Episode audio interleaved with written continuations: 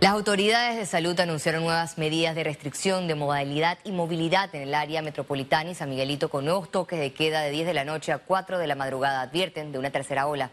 También este martes se aplazó la audiencia por el caso Lava Jato, que será para marzo del 2022. Esto y más en nuestra emisión. Y comenzamos con el tema judicial. Debido a incapacidades médicas de abogados de los señalados, se suspendió este martes la audiencia preliminar del caso Lava Jato. Las instalaciones del Teatro Balboa se convirtieron en el juzgado tercero liquidador de causas penales del órgano judicial. Desde tempranas horas, miles de documentos que forman parte del expediente de 275 tomos llegaron al recinto.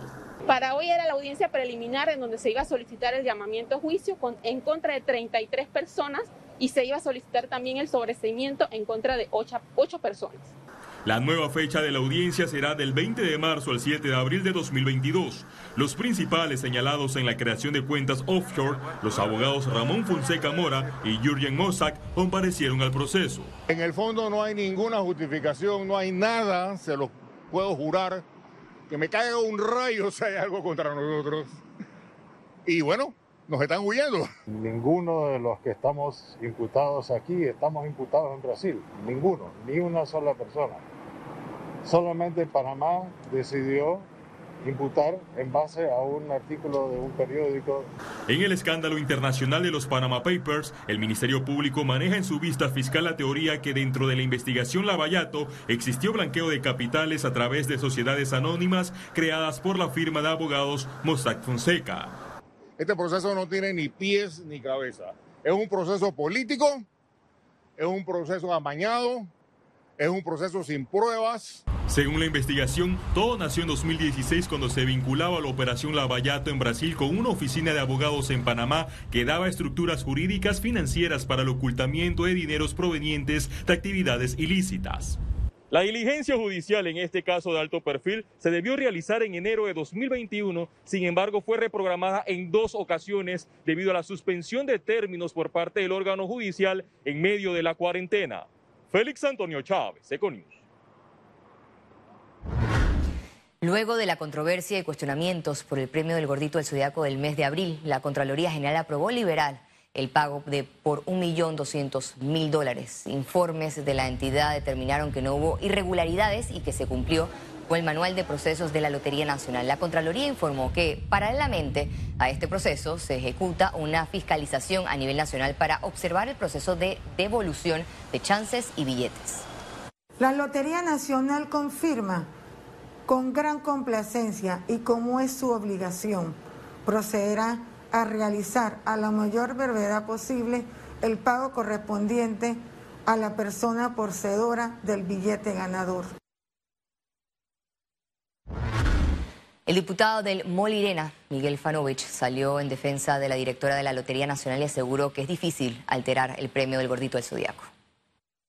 La Contraloría General de la República es la que ordena el pago del billete después de hacer también una prolija investigación que todos sabemos que demoró varias semanas. ¿Qué sucedería si el Ministerio Público comprueba todo? A mí no me gusta estar sugiriendo porque yo creo en la verdad y ya la verdad se ha dicho. ¿Cómo usted sabe que es la verdad? Porque yo estoy convencido de que es difícil que se altere eh, un ganador de este tipo de un millón de dólares. El Ministerio de Salud anunció nuevas medidas restrictivas en la ciudad capital para contener el aumento de nuevos casos de COVID-19.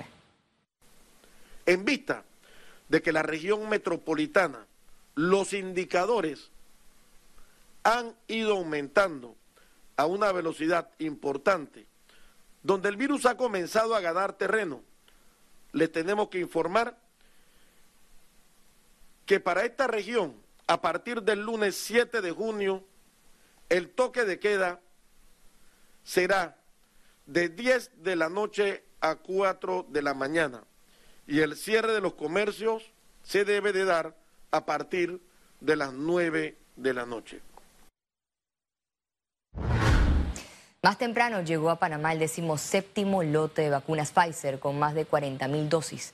Este nuevo lote será destinado a los circuitos 3.1 y 3.2 en la provincia de Colón para continuar con el plan contemplado en fase de vacunación y reforzar segundas dosis en varios puntos del país. Estamos recibiendo de la farmacéutica Pfizer 40.950 nuevas dosis para ser aplicadas y distribuidas en los circuitos 3.1 y 3.2 en la provincia de Colón para seguir con la estrategia de vacunación de la operación Panavac liderada por el señor presidente de la República, Laurentino Cortizo Cohen, y cumplir con segundas dosis en algunos otros puntos del país que se está aplicando. Este martes se reportan 731 casos nuevos por COVID-19. La positividad de pruebas aumentó a 6.6%. Veamos en detalle las cifras del MINSA. 378.828 casos acumulados de COVID-19. 731 sumaron nuevos contagios por coronavirus. 444 pacientes se encuentran hospitalizados, 58 en cuidados intensivos y 322 en sala. En cuanto a los pacientes recuperados clínicamente, tenemos un reporte de 366.039. Panamá suma un total de 6.377 fallecidos, de los cuales 6 se registraron en las últimas 24 horas.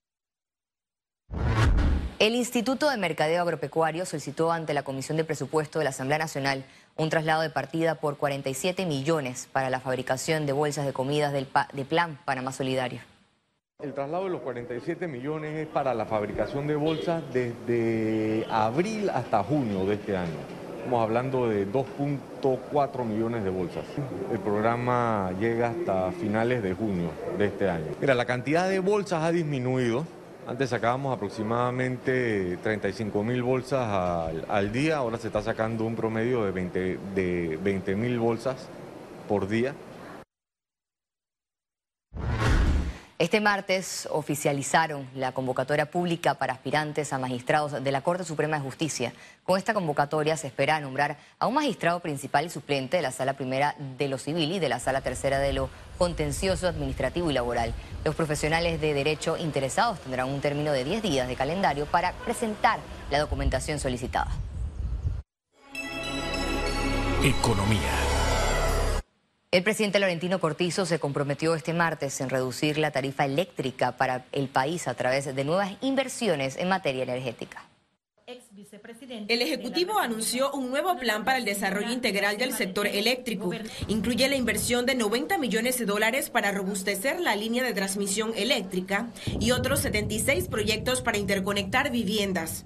La construcción de la línea Sabanita Panamá 3 en 230 kb eh, una línea nueva con una capacidad total de 2.000 MVA.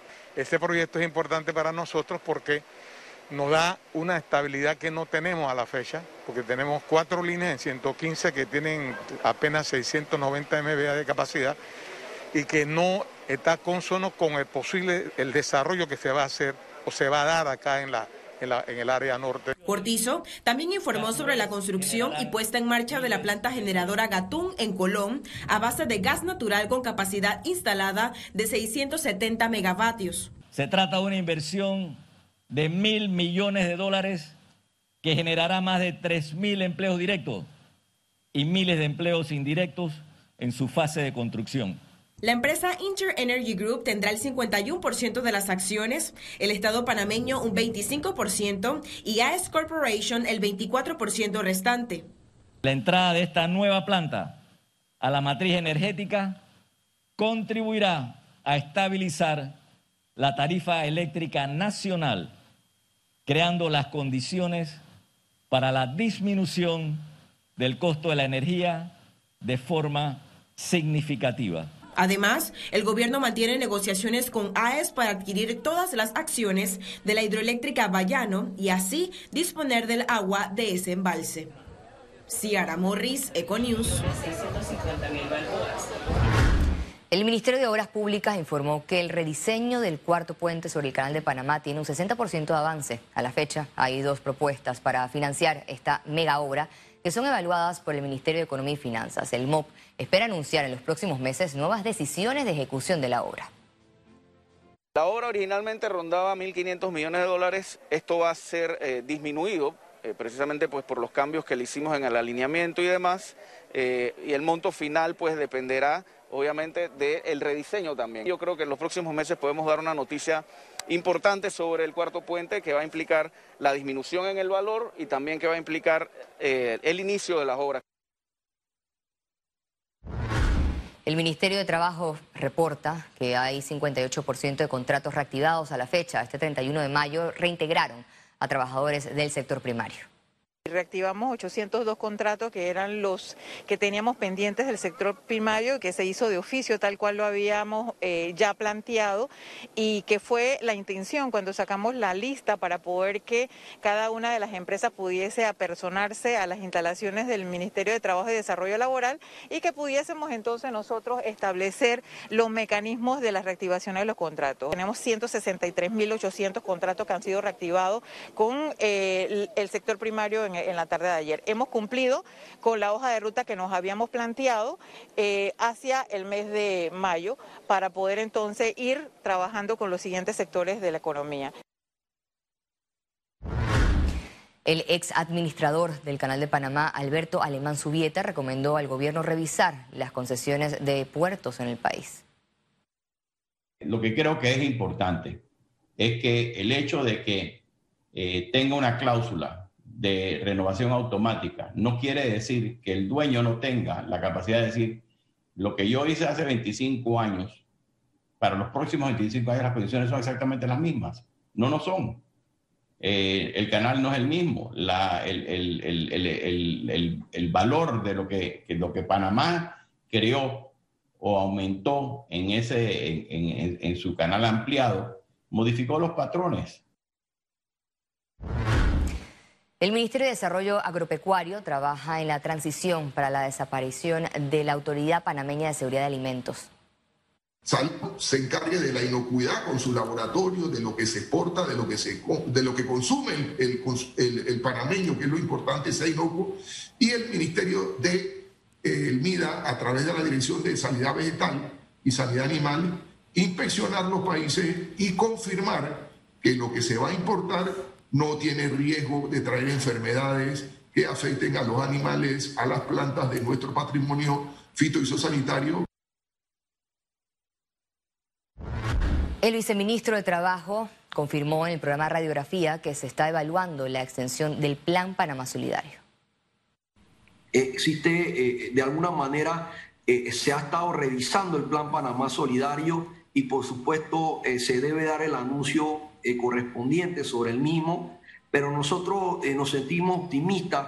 Eh, el Plan Panamá Solidario ha ayudado a más de 1.7 millones de panameños en necesidad, en una situación complicada.